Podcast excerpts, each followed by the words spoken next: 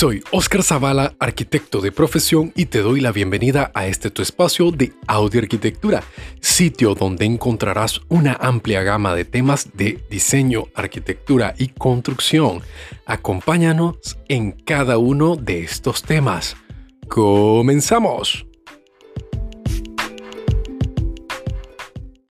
¿Has tenido la necesidad de almacenar agua potable debido a que la ciudad o el sector donde te encuentras no presta las condiciones de agua potable durante 24 horas? Pues hoy estaremos hablando de cuáles son las diferentes alternativas que existen para poder almacenar agua y cuál es la alternativa más económica y cuáles son las diferentes características que tienen cada una de estas opciones. Empecemos.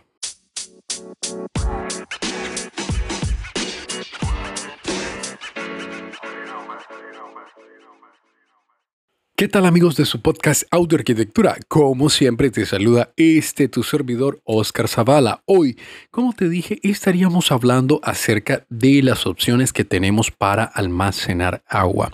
Como bien sabrán, el vital líquido es sumamente importante para todas las actividades que los humanos realizamos, sobre todo que tenemos más del 70% de nuestro cuerpo compuesto del el agua potable. Y sin agua, como bien se dice, no hay entonces, debido a esto, es sumamente importante que tengamos el vital líquido para todas las diferentes actividades que nosotros realizamos día con día. Pero si nos encontramos en una ciudad que no presta las condiciones de un servicio básico durante las 24 horas del día y es necesario almacenar agua, cuál va a ser la mejor opción que podemos almacenar, perdón, que podemos tener o cuál sería la mejor opción que podemos utilizar en base a nuestro presupuesto y condición de edificio, residencia, casa eh, o local comercial, como le queramos llamar.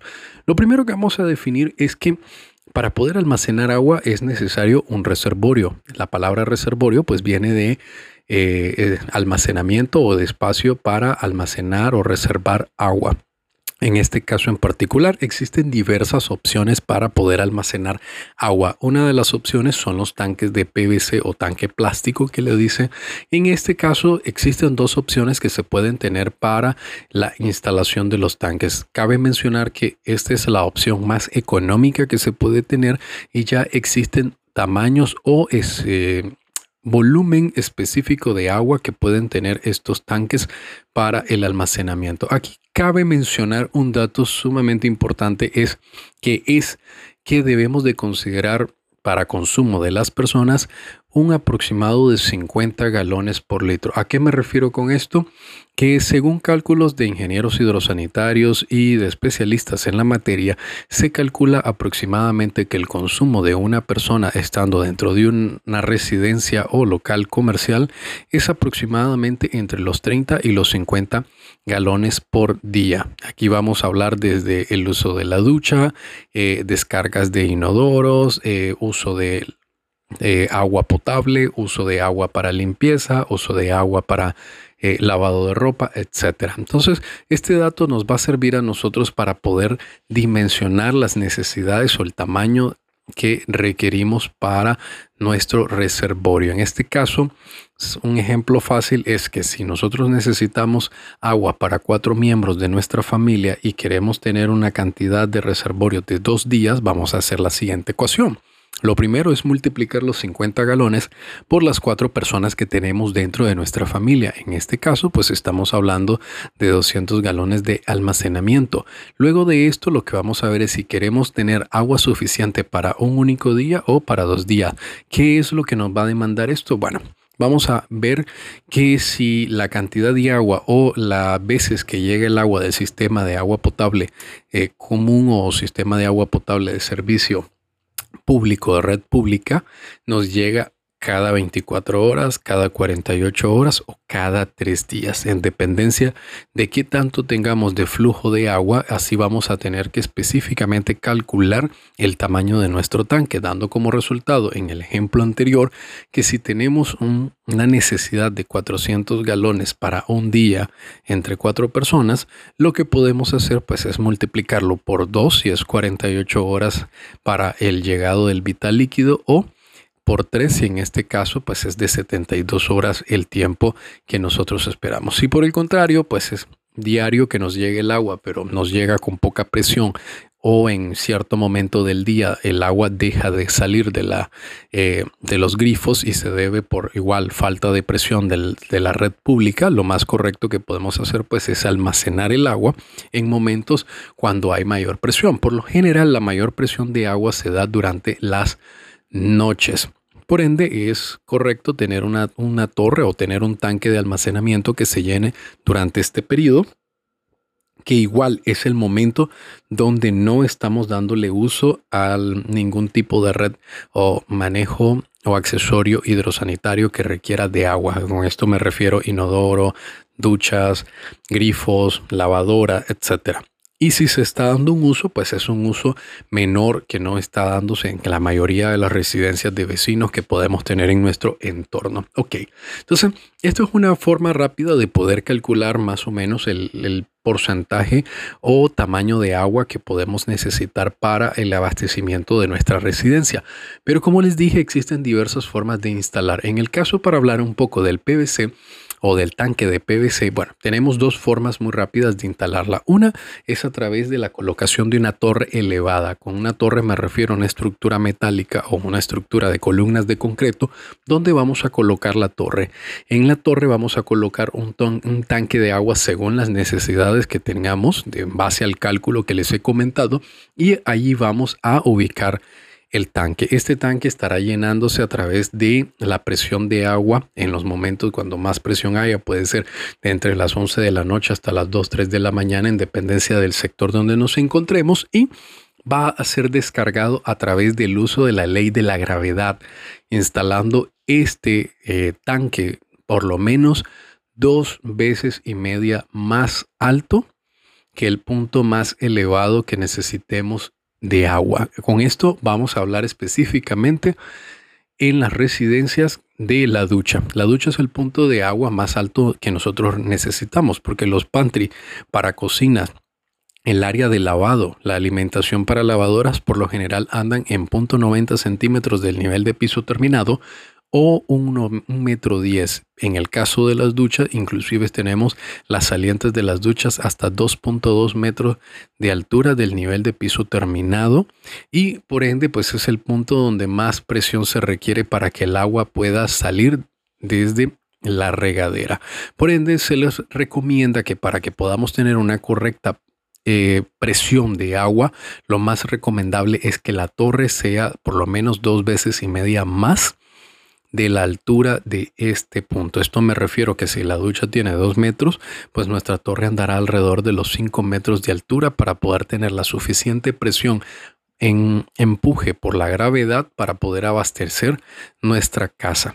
Esta es una forma de instalarlo. Aquí el punto más caro de poder hacer eh, es exactamente la estructura metálica o de concreto que va a soportar el tanque, ya que el costo del tanque y la tubería pues no va a ser muy, muy amplio o muy grande y podemos perfectamente costearlo. Sin embargo, la estructura es uno de los puntos que hace tener un mayor costo al inicio de la construcción o colocación de este tipo de sistema para abastecimiento y reservorio de agua. En el caso del uso, ya va a ser un uso mucho más económico debido a que no vamos a estar siendo asistidos de ningún sistema de bombeo, el cual esté aumentando nuestra tarifa energética o nuestro consumo energético dentro de nuestra residencia o local comercial. En este caso, pues edificio, bodega, comercial. La otra opción que se puede instalar los sistemas de tanques de PVC es con la colocación de un sistema hidroneumático, en este caso con una bomba que inyecta aire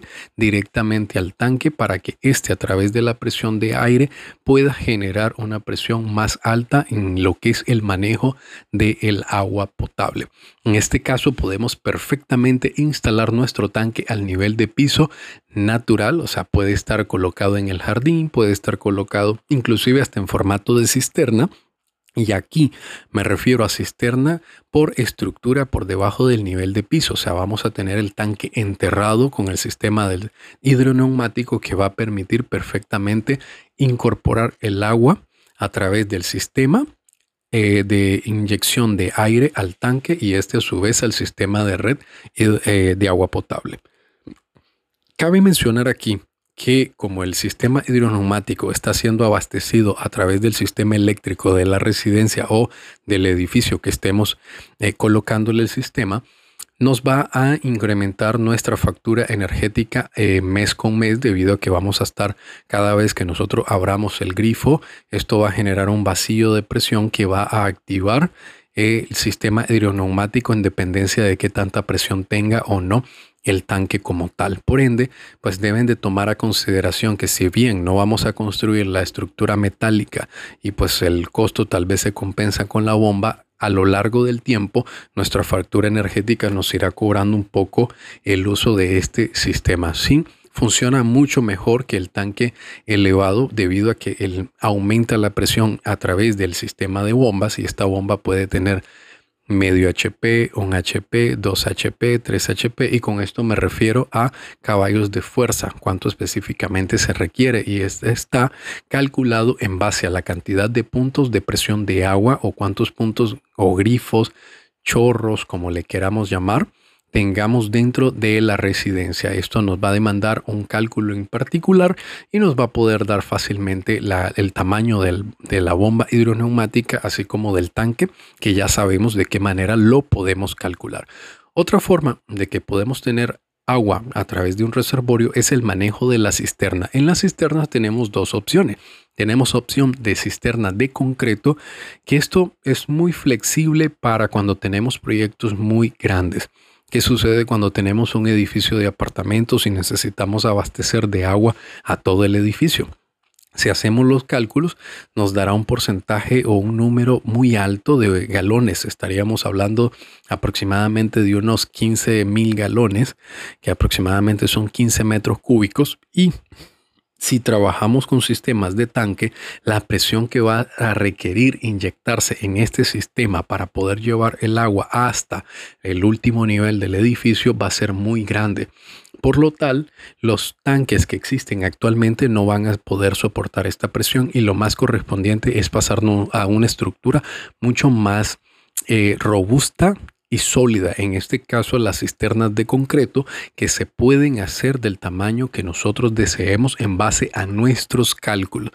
Sí es la opción más cara que vamos a tener, pero nos va a permitir, uno, tener el espacio libre totalmente para estacionamientos, para áreas de jardín, piscinas, etcétera, pero vamos a tomar a consideración que debemos de hacer un cálculo estructural para que esta cisterna pueda soportar tanto la presión del suelo que va a estar ejerciéndose sobre ella, como la presión de agua que va a estar directamente empujando las paredes de la cisterna para tratar de abrirla. A su vez, vamos a colocar todo un sistema hidroneumático que nos va a permitir poder impulsar el agua. Por ende, esta es la opción más cara que podemos tener pero como les digo, en opciones de edificios de apartamento, edificios de eh, hoteles, restaurantes, etcétera, es la opción más viable que se puede manejar para poder dar exactamente en el punto necesario de la necesidad valga la redundancia, de lo que sería el vital líquido del agua potable. De igual forma,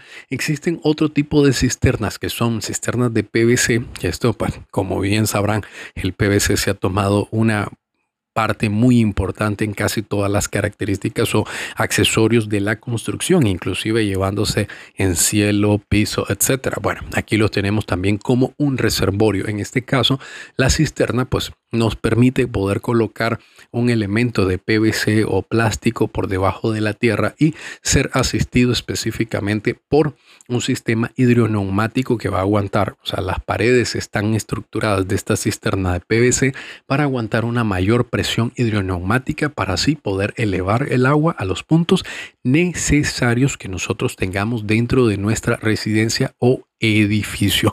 En este punto, lo único que te voy a decir, porque vas a decirme, Oscar, pero si me acabas de decir poco antes que también los tanques de PVC pueden tener la opción de estar enterrados, mientras que la cisterna de PVC también está enterrada. Entonces, ¿cuál es la diferencia? ¿O por qué debo irme por un tanque en vez de irme por una cisterna? ¿O por qué debo trabajar con una cisterna y no un tanque? Bueno, hay dos puntos. Si ustedes entierran un tanque que no está diseñado para estar eh, bajo presión de suelo, vamos a tener que trabajar otra estructura independiente para poder eh, protegerlo de la presión que ejerce el suelo o la tierra directamente sobre las paredes. Hemos visto muchos casos en los cuales los tanques, una vez que se vacían, se revientan o se aplastan debido a la presión que ejerce la tierra directamente sobre las paredes. Por ende, vamos a tener que hacerle o un cubículo, son estructura de bloque que bien puede trabajarse con bloque de 6 o 8 pulgadas con estructura eh, de mampostería reforzada con reforzamiento interno o hacer paredes de concreto para proteger la, eh, para proteger el tanque. Pero aquí estaríamos colocando dos estructuras. Estaríamos casi que haciendo una cisterna de concreto para proteger al final un contenedor plástico que no tiene las características de soporte de suelo y debido a esto pues estamos haciendo un doble costo, estamos haciendo una inversión no muy inteligente. Por ende, existe la opción que podamos colocar un tanque, perdón, una cisterna plástica que pueda soportar perfectamente la presión del suelo y nos pueda funcionar sin necesidad de hacer tantos movimientos al exterior o contorno exterior de lo que sería la cisterna, soportando mayor expresión del sistema hidroneumático, lo cual los tanques no tienen, porque aquí tenemos que ver un punto sumamente importante que no se los había mencionado y es que los tanques también vienen en espesores o capas. Existen tanques de 6 capas, de 8 capas, de 12 capas. Lo que refiere es que entre mayor sea la cantidad de capas que este tanque tenga, mayor va a ser la presión que va a soportar. No podemos colocar un tanque de, de, pocas capas con un sistema hidroneumático de mucha presión que sea hablemos de 2 HP, el cual le va a inyectar mucha presión al sistema y va a terminar por reventarlo. Entonces, aquí tiene que ir de la mano tanto el sistema hidroneumático como la capacidad del tanque.